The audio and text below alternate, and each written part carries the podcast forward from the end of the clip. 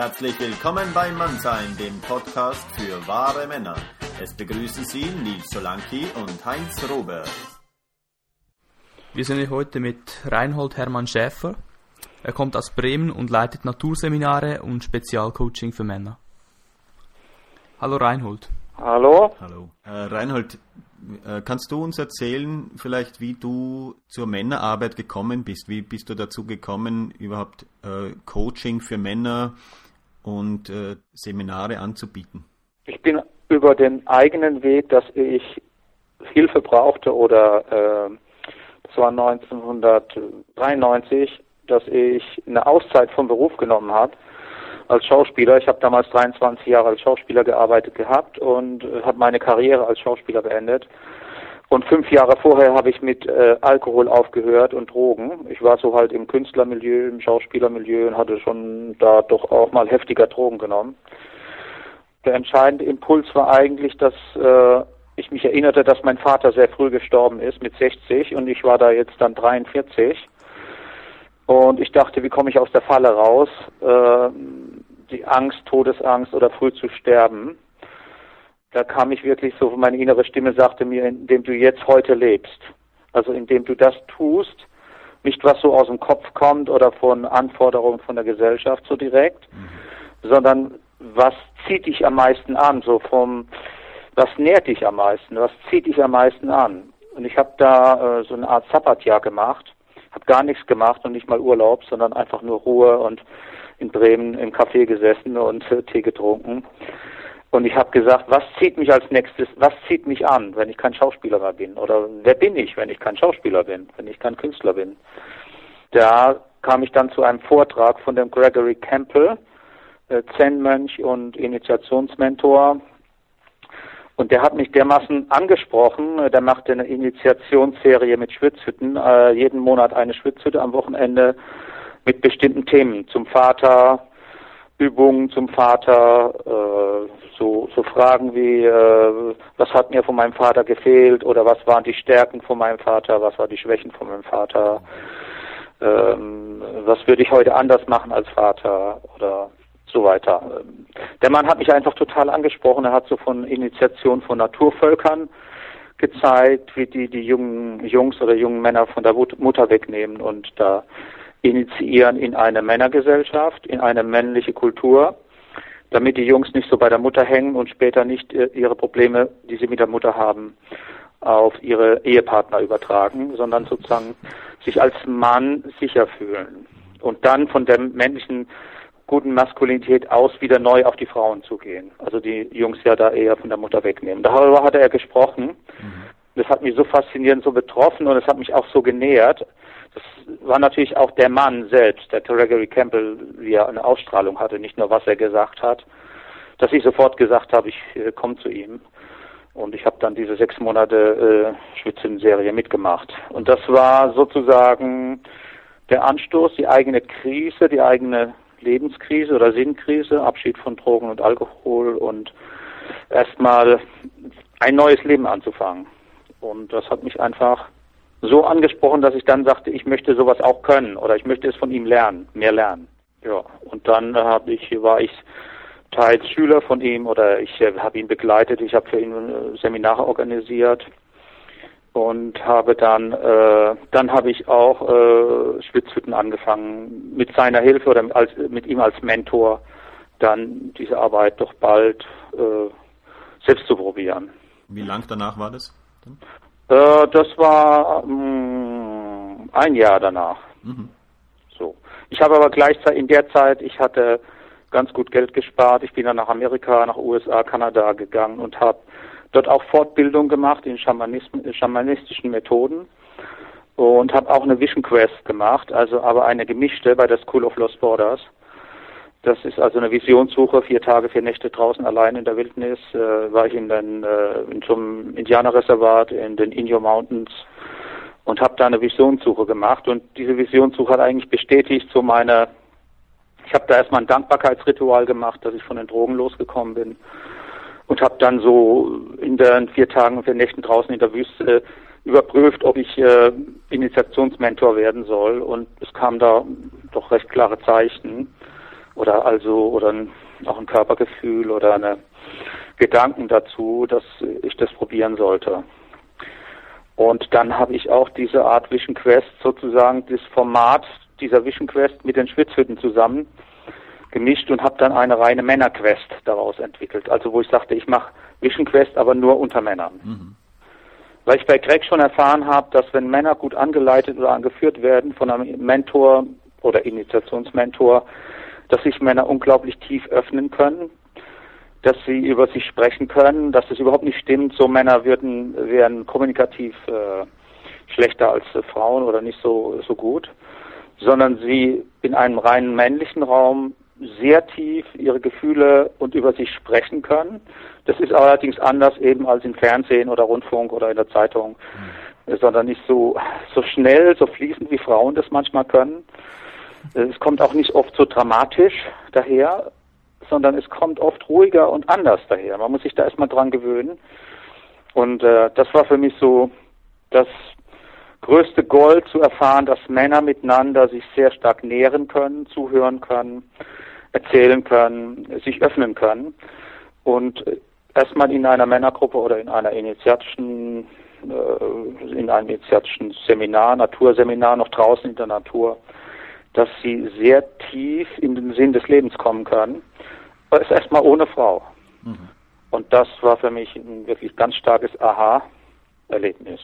Dazu noch natürlich dann, äh, ich habe das ja dann in Schweden gemacht, äh, angefangen so Seminare zu machen. Ich hatte vorher mit diesem Gregory Campbell hatten wir auch mit Jung, Jungs und Jugendlichen mal so eine Abenteuertouren gemacht. Und ich habe mich daran erinnert und habe dann mit Jungs so 15 bis 18 Schwedentouren gemacht, danach nach, nach Craig. Und habe da die tollsten äh, Seengebiete und Wälder da in Schweden entdeckt und habe mich dann damals entschieden, das für erwachsene Männer dann, dann Platz zu suchen und dann eine Männerquest äh, auch in Schweden anzubieten. So bin ich zum Coaching gekommen, also bin ich zum, zu meiner Arbeit gekommen, im Prinzip durch eigene Krise, durch eigenes äh, Erleben. Und das, ich musste es quasi machen oder ich kann, könnte heute noch nicht sagen, warum. Ja, warum? Ich habe es gemacht weil es mir nicht so gut ging und ich fühlte, dass es mir danach besser ging. So einfach war es. Bietest du auch heute noch Coaching für Jugendliche an? Für Jugendliche weniger, das bieten schon eher Männer an, die wiederum bei mir, das ist ja jetzt schon fast 15 Jahre her, die wiederum bei mir was gelernt haben. Und wir haben einen Kreis von Mentoren, von Männern, die bei mir mit in Schweden oder im Sinai waren, in der Wüste und diese Männerquest gemacht haben, die bei mir Schwitzhütten gemacht haben. Ich biete eine Fortbildung an und diese Mentoren, die ich ausbilde, die machen Projekte für junge Männer. Also die machen jetzt äh, nächstes Jahr in Schweden ein Projekt für 18 bis äh, 24-jährige Männer, machen die eine Quest mit drei Tagen Fasten und draußen sein. Und in diesem Kreis sind auch Mentoren, die für Jungs, für 12 bis 15-Jährige, 15 bis 18-Jährige ähm, eine Art äh, Naturpädagogik machen oder auch eine erste Einweihung in äh, was ist ein Mann, was äh, sollte ein Mann können, wo sind die Stärken und Schwächen bei mir selbst, also die mit diesen Jungs daran arbeiten. Zusätzlich zu den Vätern, die da kommen, manchmal sind es auch Väter-Söhne-Seminare, wo die Väter mitkommen, aber manchmal kommen die Väter auch nicht mit. Also die Devise heißt, der Vater kann zwar seinen Sohn lieben, aber er kann ihn nicht ganz sehen in seinen Stärken und Schwächen, während ein Mentor kann vom anderen Jungen mehr sehen als der eigene Vater. Mhm. Das ist auch gut so. Der Vater muss ja auch den Jungen begrenzen und muss ihn bestimmten familiären Situationen, schulischen Situationen begleiten und ein Mentor, der von außen kommt, kann ein paar Dinge beim Jungen oder Jugendlichen oder jungen Mann ansprechen, die der Vater so nicht ansprechen kann. Mhm. Natürlich auch, was der Junge mit seinem Vater erlebt hat und so weiter. Ne? Also gibt's da auch, äh, ich mache das selbst nicht direkt, sondern ich biete jetzt, ich biete quasi eine Fortbildung an, wo Männer da reinkommen können, die diese Jungenarbeit machen. Klingt super also eben du bietest die Naturseminare an. Genau. Kannst du auch, auch im Sinai, ich habe da ein, zwei Bücher drüber geschrieben, die, äh, also jetzt ein paar Bücher drüber geschrieben, das Männerquest, die Reise ins Herz des Mannes, das ist das Buch über äh, Schweden und die Wüstlinge, das Buch über Sinai. Also da biete ich jetzt diese Quests an im Mai, äh, Juni, Juli in Schweden, Mai im Sinai, Juni, Juli in Schweden und Oktober September, Oktober im Sinai. Es sind ähnlich, ähnliche von der Grundstruktur, aber die Landschaft ist natürlich sehr anders. Äh, in Schweden äh, habe ich einen Koch dabei und wir bauen große Zelte auf wie ein Basislager. Die Temperatur ist manchmal halt 10 Grad. Es ist sehr wild draußen. Das ist in Richtung norwegischer Berge. Da liegt dann oben noch Schnee im Juni, Juli. Während ich im Sinai mit Beduinen zusammen kooperiere, da kochen dann die Beduinen, die, äh, die Kamelführer führen die Kamele.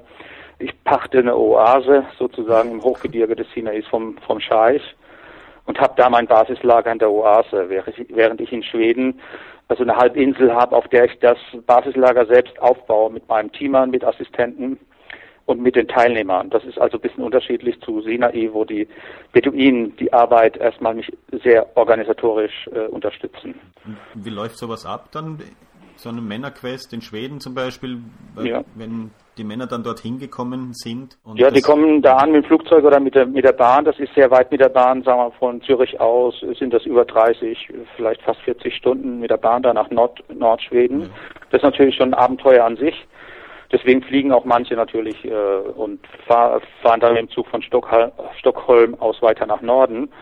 Die kommen da an auf dem Campingplatz und äh, die haben vorher in Deutschland schon Vorbereitungsübungen gemacht. Also ich habe mit dem Telefon gesprochen, die mussten eine schriftliche Absichtserklärung abgeben, was ist ihr Thema, was ist ihre Krise.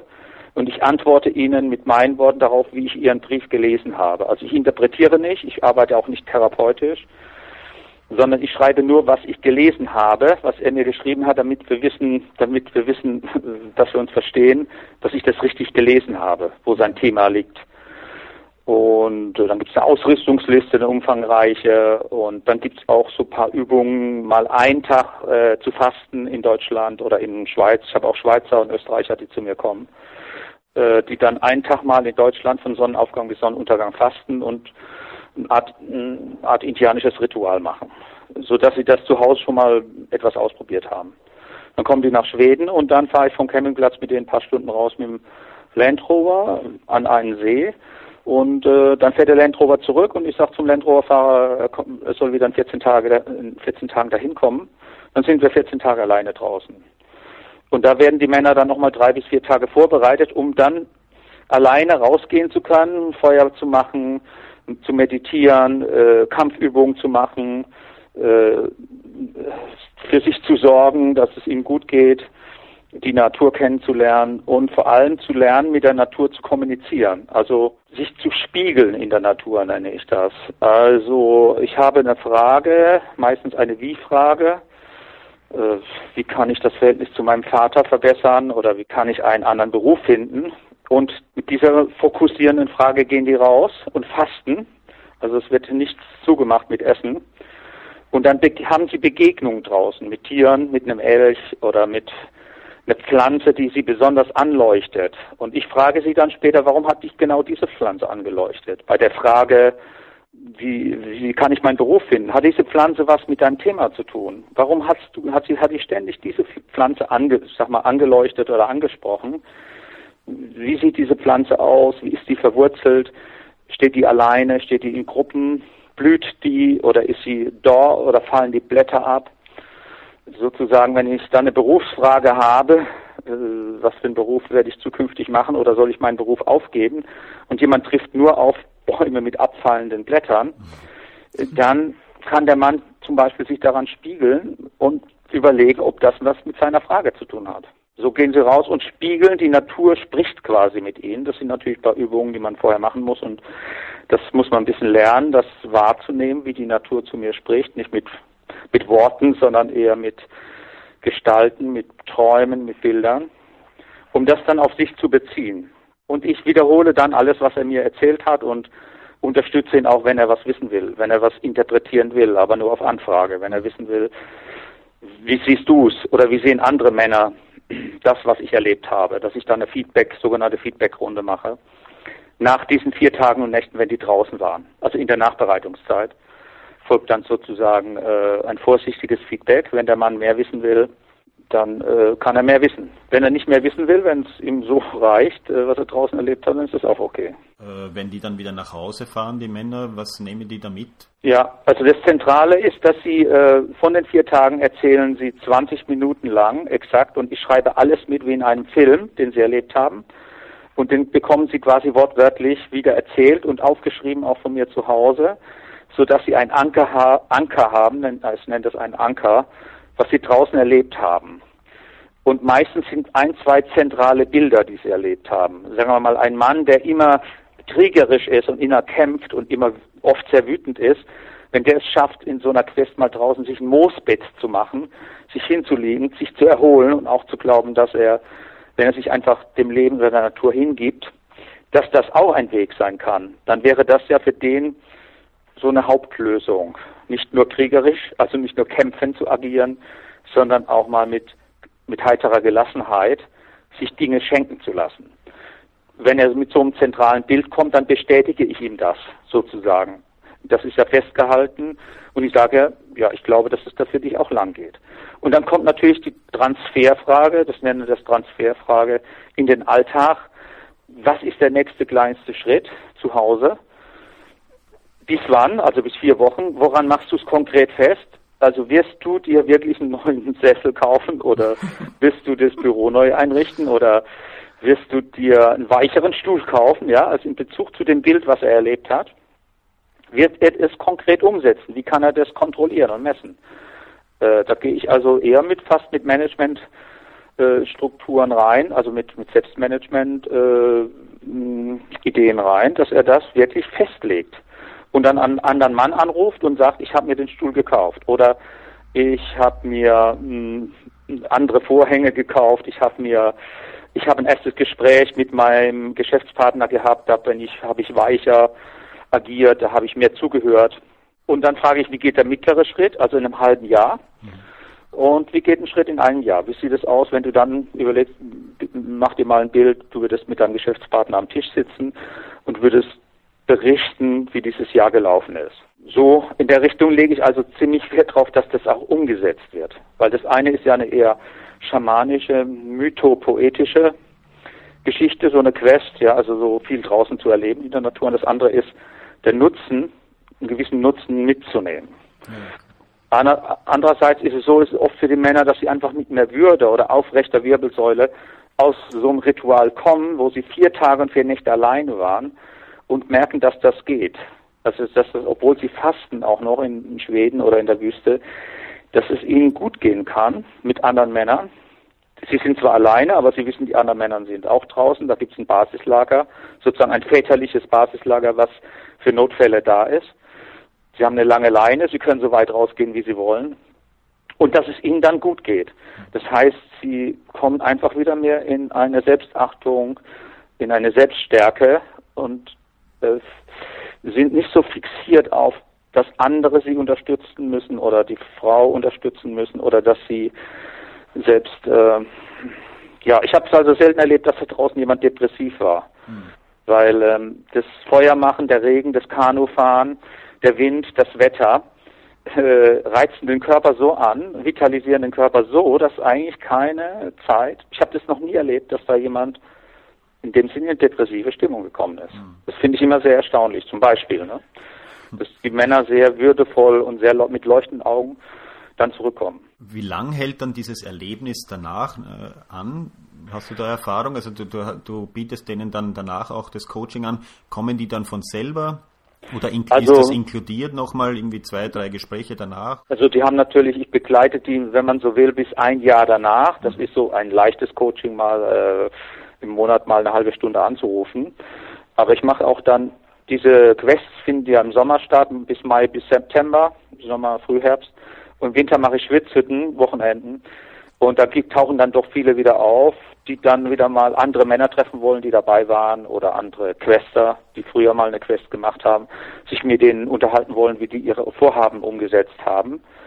Also entweder checkt man sich dann quasi bei mir wieder in so einem Wochenendseminar ein bisschen ein Ansonsten begleite ich einen Quester so locker über ein Jahr und dann verabschiede ich mich aus dem aus diesem Vertrag mhm. sozusagen. Die Männer haben auch in Schweden noch einen Brief an sich selbst geschrieben, wenn sie direkt, wenn sie zurückkommen, wenn sie nach vier Tagen und vier Nächten Fasten zurückkommen, das ist sehr, also sehr, sehr berührend. Man ist da, die Männer sind sehr schwach auch körperlich, aber sie sind sehr brillant oder sehr, ihre Seele, also man hat das Gefühl, die Seele leuchtet sehr hell sehr klar. Also die Männer sind sehr, da fällt manche Maske runter, ne? Also mancher Gesichtszug ist entgleist. Da gibt es auch Tränen oder da gibt es auch mal Wut, ne? Die kommt aber sehr authentisch dann, also sehr angemessen und nicht äh, regressiv dramatisch wie in der Kindheit, sondern die kommt halt kommt halt ähm, schon auch angemessen und die sind, Männer sind sehr echt, wenn sie da sind. Sehr echt. Da ist viel Unechtheit abgefallen in so einem vier Tage und vier Nächte. Die, die Natur hat die Männer sehr zermürbt und hat sie auf den Kern, auf ihren Kern runtergebracht. Und äh, dann schreiben sie einen Brief an sich selbst. Also lieber Heinz oder lieber Kurt, ne? Und schreiben an sich einen Brief in dem Moment, wo sie zurückkommen. Der wird versiegelt, den nehme ich mit nach Hause und werfe ihn ein halbes Jahr später in den Briefkasten. Und da äh, ist auch so eine Art Anker gesetzt, dass sie sich nochmal erinnern, wie war das draußen. Ja? Und natürlich haben sie dann im Alltag auch wieder das eine andere vergessen. Es ist eigentlich normal, dass man nicht alles 100% umsetzt, weil das nicht so weit ist und weil keiner perfekt ist und es kein perfektes Seminar gibt. Ja, also man hat sieben, 14 Jahre, 21 Jahre vielleicht äh, ein Verhaltensmuster gehabt oder eine Schwierigkeit, dann kann man nicht sagen, man hat die in 14 Tagen verändert. Mhm. Beim einen oder anderen passiert das, aber langfristig bilde ich mir ein, das ist natürlich als Leiter oder äh, wenn man Seminare leitet immer ein bisschen gefährlich, aber ich bilde mir ein, dass ein relativ, das sehr nachhaltig ist und das sagen wir mal zwei Drittel ähm, davon richtig gut was haben. Und äh, ein Drittel setzt es vielleicht ganz hoch um, ein Drittel setzt einen Teil um und ein Drittel wird dann auch irgendwie nochmal was anderes machen bei jemand anders, weil, er, weil es sich nicht umsetzt. Eben, du hast ja gesagt, du äh, begleitest die Männer bis, bis zu einem Jahr oder ein bisschen mehr nach diesen äh, Seminaren. Wie ist es ja. mit anderen Männern? Also rätst du ihnen auch, dass sie sich gegenseitig ein bisschen stützen und äh, unterstützen sollen? Genau, also ich initiiere quasi ein, dann einen Freundeskreis oder wenn sie das wollen, dass sie die Telefonnummern haben und dass sie sich zum Beispiel alle 14-tägig oder alle vier Wochen äh, mal anrufen und gucken, wo sie stehen und sich austauschen. Also ein paar Hinweise, wie man sich coacht, also dass es da keine Übergriffe gibt oder falsche Ratschläge und so weiter, dass sie sich gegenseitig beraten ne? und ab und zu mal dann bei mir anrufen. Mhm. Oder ich gebe ihnen jemand, es gibt inzwischen auch Männergruppen in Deutschland, in der Schweiz und Österreich, die bei mir waren, also Männer, die bei mir waren und eine Männergruppe gegründet haben. Sagen wir, in München gibt es eine oder der Stefan Gasser macht ja in Schweiz äh, auch eine Arbeit, der war bei mir auch mal in der Fortbildung. Und in Österreich gibt es Männer und in Hamburg, in Bremen gibt es regionale Gruppen. So, da kann man dann auch mal hingehen. Das kostet dann vielleicht gar nichts oder kostet 20 Euro oder irgendwie am Abend. Und da treffen sich Leute, die diese Art von initiatischer Arbeit, also Schwitzhüttenarbeit, Quest, die die Quest kennen und mit den vier Archetypen ein bisschen sich äh, sozusagen auskennen oder schon mal was gemacht haben. Ein zentraler Teil deiner Arbeit sind eben, wie du gerade gesagt hast, diese vier Archetypen. Ja. Kannst du uns vielleicht erklären, was mit diesen Archetypen gemeint sind und uns zu jedem Archetyp ja. etwas erzählen? Ja. ja. Also in der Männerforschung wie äh, Douglas Moore, Gillette oder Richard Rohr, ähm, Blei, ähm, also bestimmte äh, Initiationsmentoren von den 70er Jahren, 60er, 70er, 80er Jahren, haben herausgefunden oder irgendwie festgestellt, dass es gut ist, wenn Männer sich in den Archetypen auskennen. Das sind Grundmuster, Grundmuster männlichen Verhaltens, die sowohl soziokulturell, also kulturell über die Jahrhunderte sich Männer angeeignet haben, die sind an, in anderen Kulturen auch anders als in Mitteleuropa, wobei deutschsprachig, Schweiz, Österreich, Deutschland ähnliche Archetypen äh, stark im Vordergrund stehen. Bei arabischer Mentalität oder arabischer Kultur etwas anders vielleicht. Äh, und die sind auch biologisch eingelagert in den Körper oder in die Seele des Mannes. Also nicht nur kulturell, sondern sozusagen als Grundmuster. Und man muss sich das vorstellen, eher wie im Theater. Das sind so vier Grundtypen. Das eine ist dieser Kämpfer oder Krieger, der die, zum Beispiel mal die Faust ausfahren kann und eine hohe Muskelspannung herstellen kann, um jemand anders zu stoppen mit der Faust. Weil wenn er weiterläuft, läuft er gegen die Faust sozusagen. Ja, also man kann sozusagen um sich herum etwas abgrenzen und Nein sagen. Das hat dann so, hat man so ein bisschen Biss in den Zähnen und hat ein bisschen so einen Stiernacken und geht mit dem Knie nach vorne und hat so eine Kämpferposition. Das ist sozusagen ein ein unpersönliches, also es hat nichts mit jetzt mit Charakter zu tun, sondern es ist ein vorpersönliches äh, Muster, was im Körper des Mannes drin ist. Das ist in der Frau auch, ange, ein, auch eingelagert. Ich habe mich allerdings da nicht weiter beschäftigt damit, welche Archetypen jetzt bei Frauen sozusagen im Vordergrund stehen. Mhm.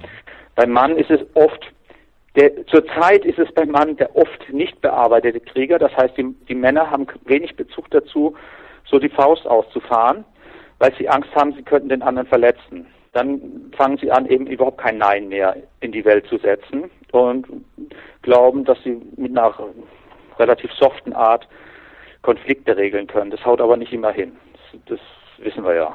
Das ist ja auch eben mehr so der innere Krieger gemeint. Und das ist der, auch stark der innere Krieger gemeint. Also erstmal auch, da käme jetzt der Magier ins Spiel, der Magier, mhm. der meditiert, der ruhig da sitzt und sich über wirklich äh, gelassen äh, und ruhig bleibt.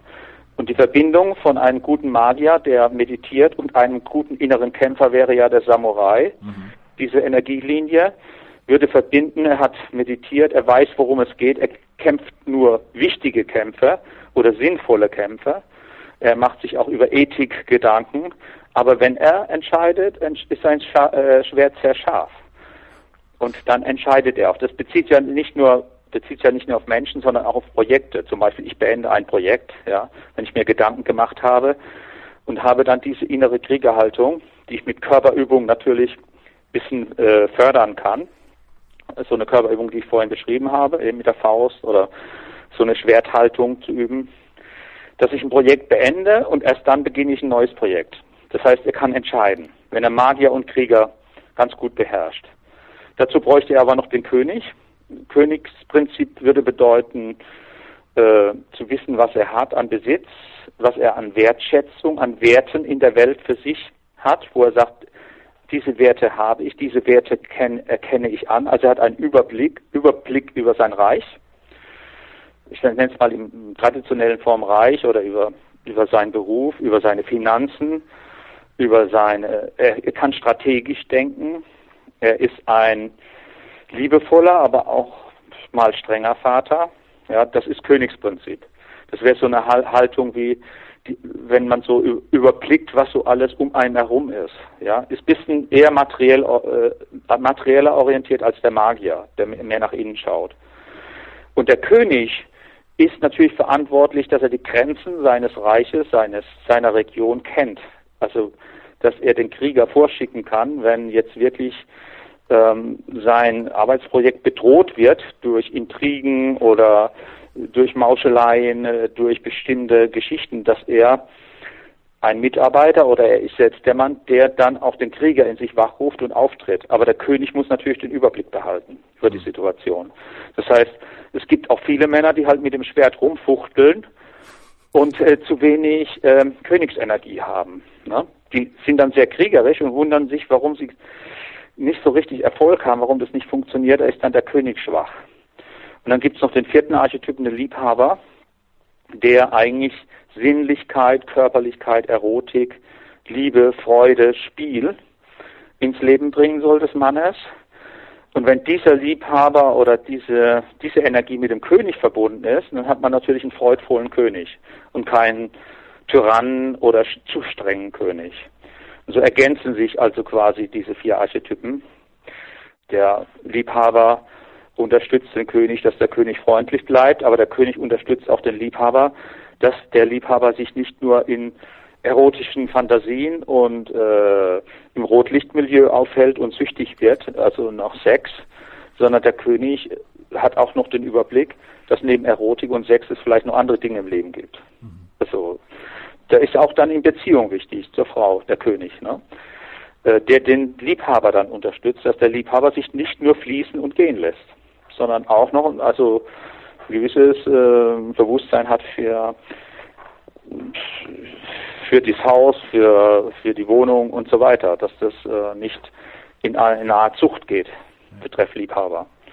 Und so ergänzen sich dann diese einzelnen Archetypen am besten, wenn man sagen kann, dass sie in Balance oder in Dynamik stehen.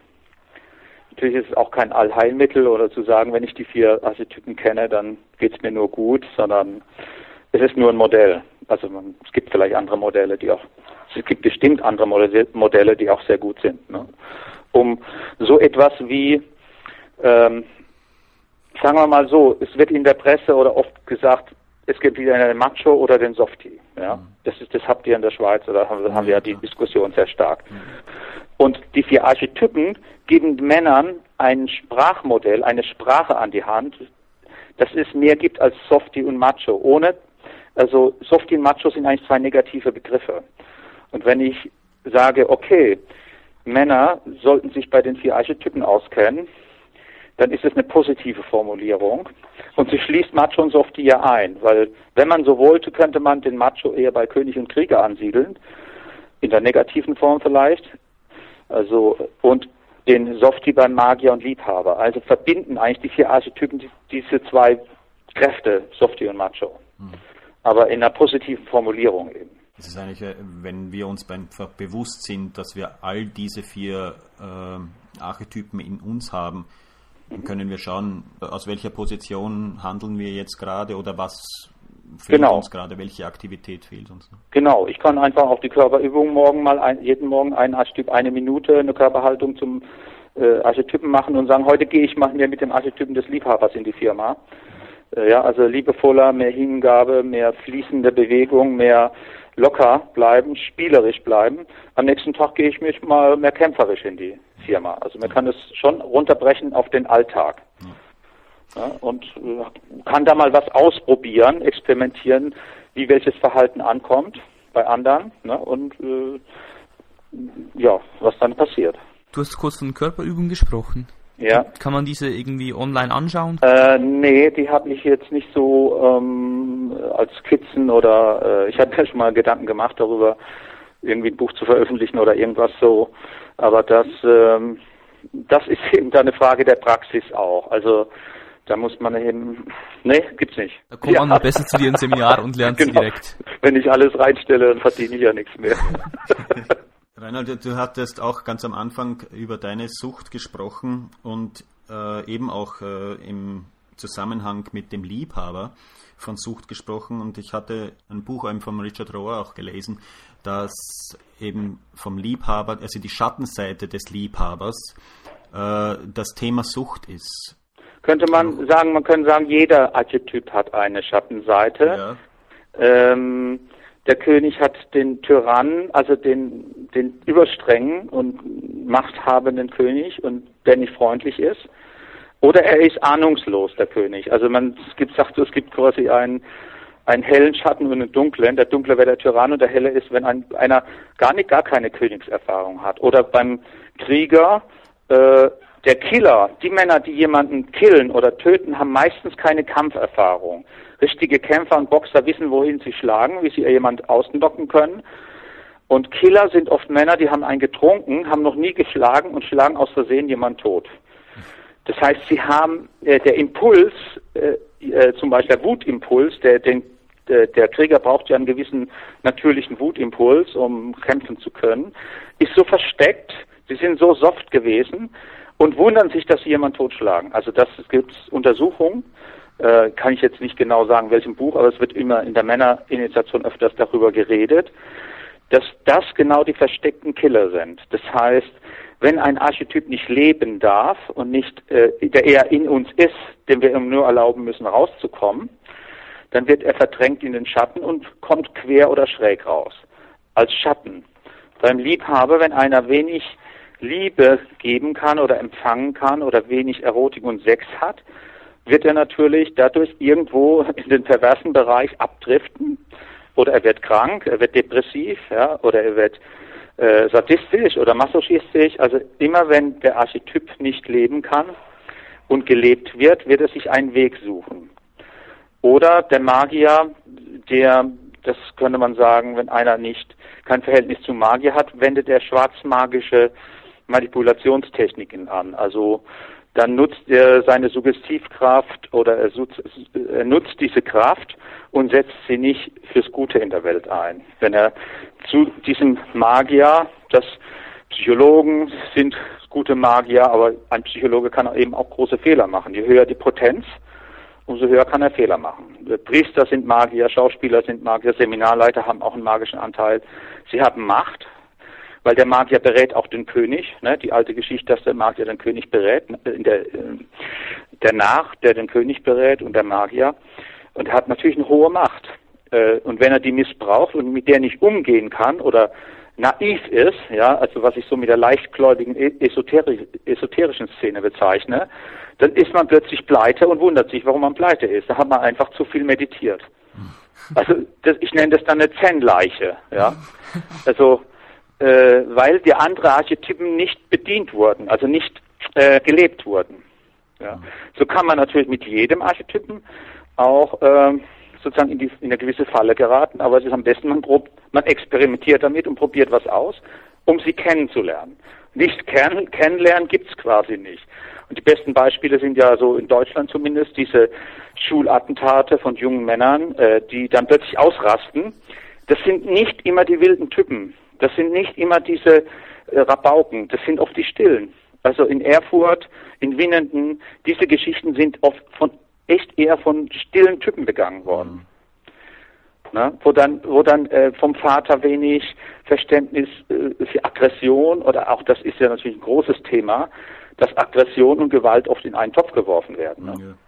Sowieso, der Krieger, das darf man in Deutschland zum Beispiel, jetzt äh, Deutschland speziell, darf man ja das Wort kaum Mund nehmen, weil man das sofort als Faschist äh, angesprochen wird, ja, weil das mit dem soldatischen Krieger verbunden wird und nicht mit dem individuellen inneren Krieger. Äh, das nützt aber nichts. Wenn man etwas tabuisiert, bricht es trotzdem raus. Das und der Richard Rohr hat eben auch das zum Beispiel beim Liebhaber mit der Sucht, hat er ja auch beschrieben. Genau. Und eben das Thema Sucht ist ja oft ein, ein recht männliches Thema. Sexsucht, äh, Fernsehsucht, Drogensucht, Spielsucht, Alkohol, ja. Spiel. Das bezieht sich oft auf, auf Männer und äh, eben, da ja. wollte ich gerne wissen, was ja. hat das mit dem Liebhaber eigentlich zu tun? Ich kann es jetzt erstmal nur allgemeiner. Die Sucht ist ja diese Suche mhm. äh, und man findet keinen Grund. Ähm, wir haben ja eine Entwicklung vom Mittelalter, wo die Kirche sehr religiös äh, mit Inquisition und so weiter geherrscht hat. Aber die Leute hatten sozusagen ein spirituelles oder religiöses Fundament. Dann kam die Aufklärung, die ja, ich sage, das Individuum soll sich befreien oder das Individuum soll das, sich seine eigene Weltsicht machen. Und wenn jetzt die Kirchen wegbrechen, also zumindest in Deutschland so, äh, dass sozusagen der Konsens, was, wie die Welt aussieht, wir hatten ja früher eine Statusgesellschaft, wo das relativ autoritär geregelt war. Wir sind jetzt in einer sogenannten offenen Gesellschaft, wo das jeder für sich quasi finden muss. Das sind manche Leute und Männer überfordert und sie suchen und suchen und sie finden keinen Grund. Auch in der Psychologie oder in der Psychoanalyse findet man keinen Grund. Man landet dann bei den Eltern beim Defizit der Eltern macht eine Therapie, geht in die Regression, aber man geht ja nicht über die Eltern hinaus. Man müsste ja sagen, die Eltern sind vielleicht auch verletzt.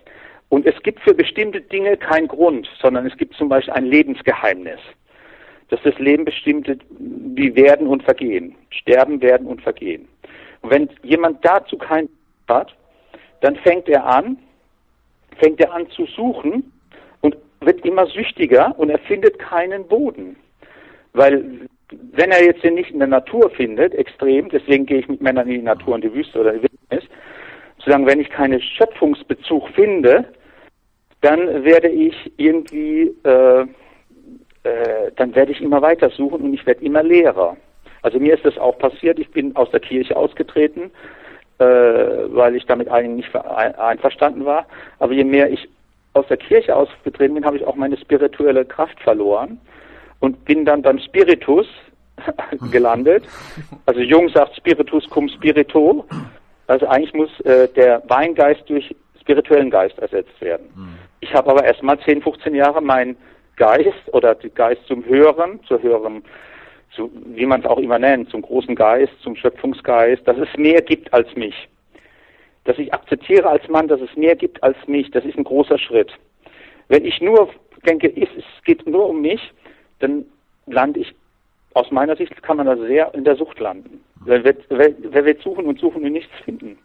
Zumindest sollten Männer, fände ich für Männer, die aus der Sucht rauskommen, sollten eine Erfahrung machen, dass es mehr gibt als sie. Das kann auch der andere Mann sein, mit dem sie sprechen.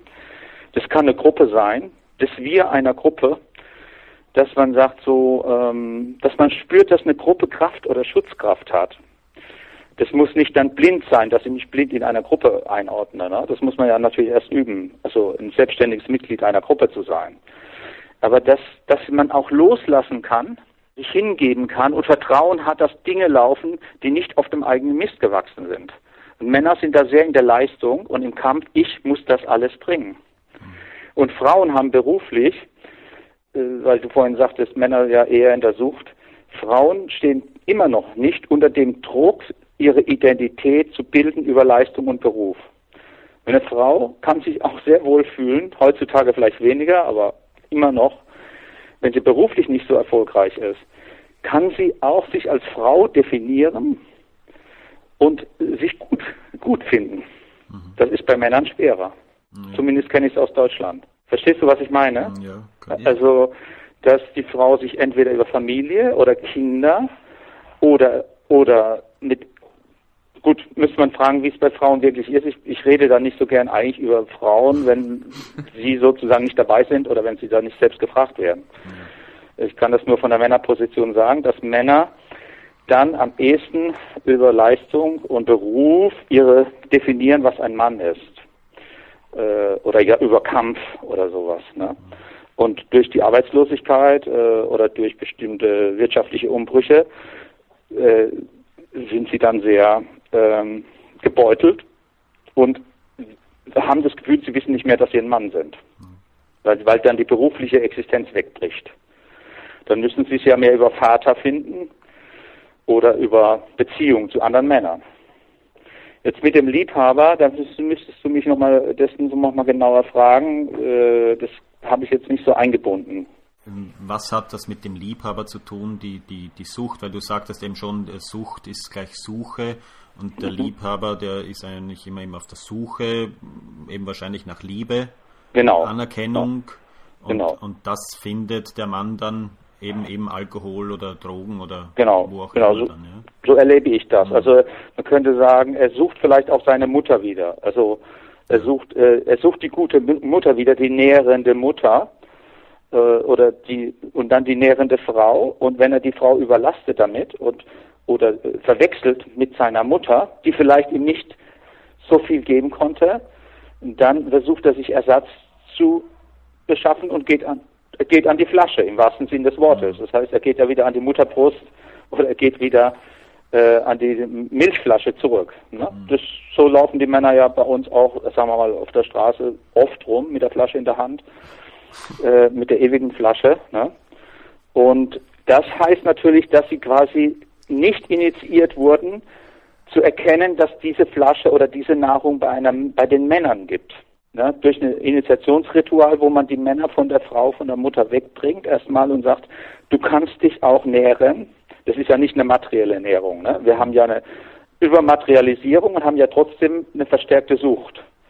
Das heißt, diese Sucht kommt ja, dass der Mann sich zu wenig genährt fühlt und ausgehöhlt fühlt und dieses Loch dann mit Drogen, Sex, Alkohol, äh, ich habe nichts gegen Sex, aber es ist, wenn diese Sexabhängigkeit, wenn die Sexabhängigkeit Männer aushöhlt mhm. und dann keine Befriedigung eintritt, obwohl sie äh, eine gute Beziehung haben, obwohl sie guten Orgasmus haben, das aber immer wiederholen wollen und sich dann substanziell im Sex nichts absetzt in der Beziehung. Mhm. Wenn dies quasi kein Friede, Frieden einkehrt, das ist ja das Problem. Das heißt, dass da irgendwo ein Loch ist beim Mann, wo die Energie wieder rausläuft.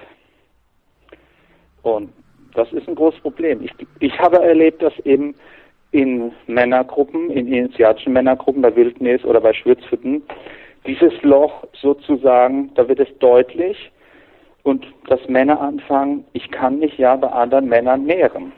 Ne? Ich kann dieses Loch, ich muss lernen, diese Energie zu halten, um damit die Energie nicht wegläuft. Also ein, man nennt es ein Container bilden, ne? dass ich einen Container bilde.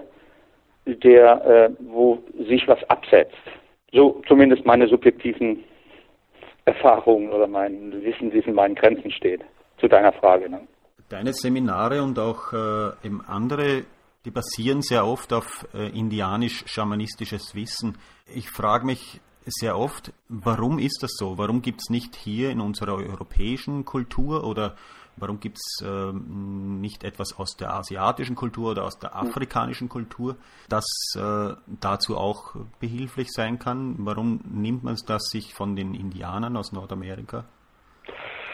Das ist eine interessante Frage. Ich, ich nenne eigentlich meine Arbeit pankulturell oder multikulturell. Also ich gucke schon auch, ähm, dass das Schwitzen, zum Beispiel in der Schwitzhütte, haben ja die Sibiriaken oder Sibirer, äh, die Lappländer, in Natursaunen machen die auch. Mhm. Also so, ne? Ja. Also das Schwitzen als Heilungsritual.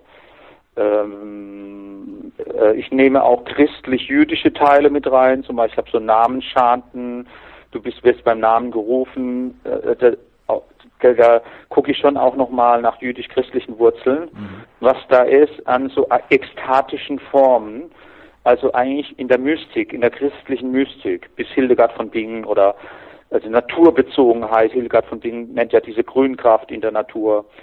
Äh, dann gibt es eben die christlichen Mystiker, die Sufis, die Sufis, die tanzen und sich drehen.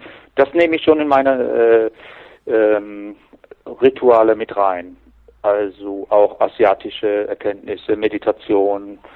Ähm, aber mh, gut, die Schwitzhütte ist bekannt geworden jetzt in den letzten 20, 30 Jahren über die indianische Kultur und die Quest auch. Das muss man sagen, dass es zentral beeinflusst hat.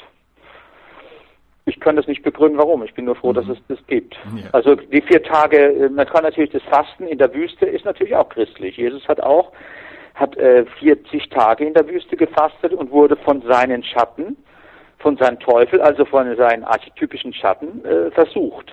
Ne? Also von daher äh, könnte man, kann man ja sagen, äh, Christus hat es ja auch äh, gemacht auf seinem Weg zu sich selbst. Gut, sagen wir mal, vielleicht in der Szene, aus der ich komme, war vor 20, 30 Jahren eben die indianische Kultur sehr, äh, sehr präsent, dass eben indianische Rituale hier auftauchten. Ich bin eher ein Mann, Männerinitiator der zweiten Runde. Ich habe da Teile eben aufgenommen ich mache es auf jeden Fall nicht eins zu eins. Ja, ich übernehme keine fundamentalistischen indianischen Regeln und Lieder, mhm. die ich eh nicht verstehe. Mhm. Da gibt es ja unterschiedliche Richtungen in der Schwitzhütten-Tradition auch. Ne? Während zum Beispiel der, der Gregory Campbell, wie ich es von ihm gelernt habe, von dem Mentor, von dem ich am Anfang gesprochen habe, der sagt, er macht eine Geburtsschwitzhütte. Das heißt, der Mann darf raus aus der Hütte, aus der Schwitzhütte, wenn es ihm zu heiß und zu eng wird, weil es wie eine Geburt gesehen wird und er geht aus der Hütte raus. Mhm. Wenn er aber draußen ist, darf er nicht mehr rein. Das heißt, jeder Mann entscheidet, wann er rausgeht. Der eine geht nach zwei Minuten raus und der eine geht nach zwei Stunden raus. Das unterscheidet die Qualität des Prozesses überhaupt nicht. Mhm. Also das macht äh, der Qualität nichts aus. Es kann wichtiger sein, dass ein Mann nach zwei Minuten rausgeht, als dass er nach zwei Stunden rausgeht. Es kann aber sein, dass auch mal wichtig ist, dass er zwei Stunden in der Schwitzhütte bleibt. Die traditionelle indianische Schwitzhütte setzt einen kollektiven Druck an und sagt, man muss drin bleiben, äh, bis der Häuptling oder der Wassermann oder äh, bis das Ritual zu Ende ist. Manchmal wird der Druck sogar noch erhöht, indem man sagt, wenn einer rausgeht, müssen alle raus, dann ist die Schwitzhütte zu Ende. So, und da passieren auch manchmal ganz schlimme Sachen, weil es den Leuten sch schlecht wird oder wo die richtig äh, abdrehen. Mhm. Das wird aber auch in der Fundamentalisten-Schwitzhütte oft gemacht. Das hatte bei den Indianern den Grund, weil sie den Stamm zusammenhalten wollten und weil sie sozusagen den kollektiven Druck erzeugen wollten. Also sie haben ja dann um Krafttiere gebeten oder Krafttiere gesehen und so weiter. Äh, da war das Kollektiv wichtiger als der Einzelne. Und der große Schritt von Greg, Gregory Campbell war zu sagen, nachdem er mal eine indianische Schwitzhütte gesprengt hat, indem er nämlich bei einer lang vorbereiteten indianischen Schwitzhütte bei drei, vier Tage Vorbereitung, äh, wo sie auch sagten, wenn der erste rausgeht, dann äh, äh, dann äh, ist die Ende zu Ende, dann ist er nach zwei Minuten rausgegangen. Dann war die Schwitzhütte zu Ende. Das heißt, äh, da sagt er, hat er eine große Erfahrung gemacht. Er hat gesagt, okay, warum wird das Individuum, wer wird der Einzelne da so gepresst? Und dann hat er gesagt, ich, er hat daraus seine Art der Schwitzhütte äh, erfunden, die ich heute mache, die ich mhm. auch heute mache. Okay. Nämlich eine Geburtsschwitzhütte. Also bist für deinen Prozess verantwortlich. Es geht nicht um die Länge, die Dauer und äh, extreme Geschichten, aber du kannst auch mal eine extreme Geschichte ausprobieren, wenn du freiwillig über deine Grenze gehen willst, aber nicht unter kollektivem Druck. Ja. Also das heißt, ich habe da auch indianische Geschichten transformiert oder gewandelt. Und ähm, mit der Quest äh, mache ich auch das eine oder andere nicht so streng. Äh, Indianer haben ja dann auch mal kein Wasser getrunken oder haben noch andere Erschwernisse gemacht. Das haben sie aber gemacht, weil sie sowieso oft Hungerphasen hatten und Fasten für sie kein großes Problem war. Also wenn, wenn ein Stamm unheimlich oft hungert, dann ist für ihn vier Tage und vier Nächte nichts essen und nur Wasser trinken eigentlich gar kein Problem. Ne? Während ich eine Quest mache, wo man eben vier Tage und vier Nächte nichts isst und Wasser trinkt. Also ist es auch klar, dass Indianer das anreizen durch größere äh, Anstrengungen. Ja. Aber das wäre Quatsch, das zu übersetzen jetzt auf äh, von indianischen Ritualen heute auf den äh, modernen äh, Europäer oder Amerikaner oder Mitteleuropäer. Ich habe mich immer nur gefragt, warum gibt es sowas nicht in, äh, in der europäischen Kultur zum Beispiel, wo wir jetzt aufgewachsen sind, bei den Germanen oder ja. Teutonen oder bei den Germanen gab es hier in, in, der Schweiz. Ja. Ja, bei den Germanen gab es diesen äh, sich in den Baum hängen, also Odin aus der Odin-Geschichte, das schon auch so sich kopfüber neun Tage am Baum aufzuhängen, mit den Füßen nach oben, Kopf nach unten. Mhm. Äh, gibt es Gesch äh, Erzählungen aus der Edda, hm, dass es gibt germanische Wurzeln, bloß äh, es wurde quasi nichts aufgeschrieben. Sie hatten in dem Sinn keine Sprachen außer den Runen. Äh, die wurden sehr christlich überlagert. Ne? Also die germanische Geschichtsschreibung ist ja schon bei uns von den Römern, Tacitus und äh, äh, ist überlagert. Das heißt, wir wissen gar nicht mehr, ob das die wirklichen Wurzeln sind. Und wahrscheinlich ist es der Grund, dass die Indianer direkt Wurzelgeschichten, also naturreligiöse, schamanische Dinge uns erzählen konnten noch, während die germanische Geschichte ja kaum aufgeschrieben ist und durch die römische, christlich-römische äh, Geschichte schon gefiltert ist. Mhm. Das könnte ein Grund sein. Hast du noch etwas, was du unseren Zuhörern gerne ins tägliche äh, Leben mitgeben möchtest? Lebe im Heute. Du weißt nicht, was morgen ist. äh, also ich bin bei den anonymen Alkoholikern auch seit 20 Jahren. Also ich gehe quasi jede Woche zu meinen Kumpels, die alle gesoffen haben. Und wenn der Zuchtdruck oder man hat ja dann auch als Drogenmensch oder als Alkoholiker auch immer noch diese fehlt einem die Synapse, die einem sagt, hör auf zu saufen, dann sagen wir einfach, trink heute nicht, lebe heute. Äh, sagen wir für den Mann ab 40 sowieso, man weiß nicht, was morgen ist. Vergiss trotzdem nicht eine gewisse Planung zu machen, aber genieße den heutigen Tag, der nährt dich. Und wenn du es dir nicht gelingt, dass es dir heute gut geht, dann ist einfach die Gefahr, dass es dir morgen auch nicht gut geht. Hm. Hm. Sehr schön. Das würde ich so als äh, Schlusssatz, als Wort zum äh, Dienstag sagen. Also lasst euch gut gehen, ne? Ja. lebt im Heute Wunderbar. und denkt trotzdem irgendwann mal an morgen. Weitere Podcasts und Informationen zu den Interviewpartnern findest du auf www.mann-sein.ch. Wenn es dir gefallen hat und du uns unterstützen möchtest, dann geh auf diese Seite und klick rechts auf den Button Spenden oder schreib uns ein Mail an mann-sein.ch.